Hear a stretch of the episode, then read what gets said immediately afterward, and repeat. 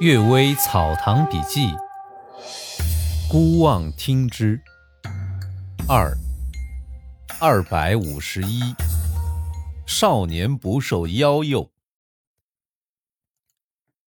文水人李秀生说，他的家乡有个年轻人在山里走，遇到一个少妇骑着驴子，穿着蓝色上衣、红裙子，相貌神情很是秀雅。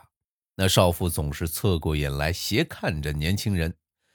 年轻人历来老实本分，怕惹嫌疑，所以总离他有几十步远，低着头不望他一眼。走到林谷深处，那少妇忽然让驴子停下，待少年赶上后，对他说：“你立心端正，真不容易。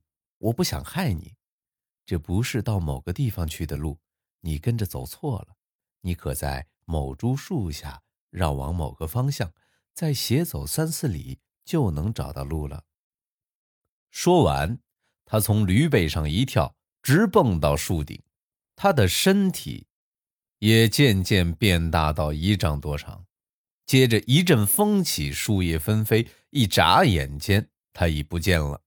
再看那驴子，原来是一只狐狸。这年轻人吓得丧魂落魄。这这大概是所谓的夜叉之类的妖怪吧？要是年轻人稍微对他轻薄一些，还不知会变出什么花样来呢。第二个故事，举子发狂。癸丑年会试时啊，陕西的一位举人在考试的号舍里碰到了鬼，突然发狂，大家把他扶出去，回到住处，那鬼也跟着出来。举人用自己头撞墙壁，头皮和头骨都撞破了，于是躲到外城。那鬼呢，又跟到外城，结果举人用刀自杀而死。还没死时，他写了一张纸条给友人，上面写着“天网恢恢，疏而不漏”这八个字。虽然不知道到底是为了什么事儿，但这属于冤孽报应，则是肯定无疑的了。胡能克己让人？南皮人郝子明说，有个读书人在佛寺里读书，偶尔在空院里小便，忽然有一片飞瓦打在背上，接着便听到屋里有声音说：“你们能看到人，人却不能看见你们，你们不自己注意回避，反而要怪人吗？”读书人正感到奇怪，屋里的声音又说道。小丫头不懂礼貌，我会打她。先生不要在意。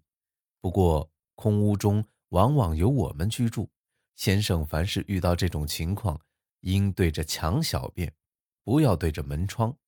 那么我们互相之间就不会发生冲突了。这狐狸可以说是能够克制约束自己的了。我曾经说过，自己家的仆人或者自己手下的利益。与人发生争执而没有占上风，主人或长官总认为这是自己的耻辱。世上人大多如此。然而天下最可耻的事情，莫过于违背道理，不管道理上是对还是不对，只求别人一概不能侵犯自己属下的人，以为啊这很荣耀。这果真算得上是荣耀吗？以前我有个下属官员，对他手下利益的头目很好。千方百计袒护，我对他开玩笑说：“呀，我们这些人死后应该各有墓志铭一篇。如果那对我们一生做最后评判的人举笔写道：‘公秉正不阿，对属下的利益犯法者坚决惩治，不讲情面’，人们必定认为这是一种荣耀。你想必。”也认为这是一种荣耀。又如果那人举笔写道：“公平生喜欢庇护利益，即使他们受贿违法，也一一设法替他们掩盖。”那么人们必认为这是一种耻辱。谅你也会认为这是一种耻辱。你为什么现在却以耻辱为荣耀，又把荣耀当成耻辱呢？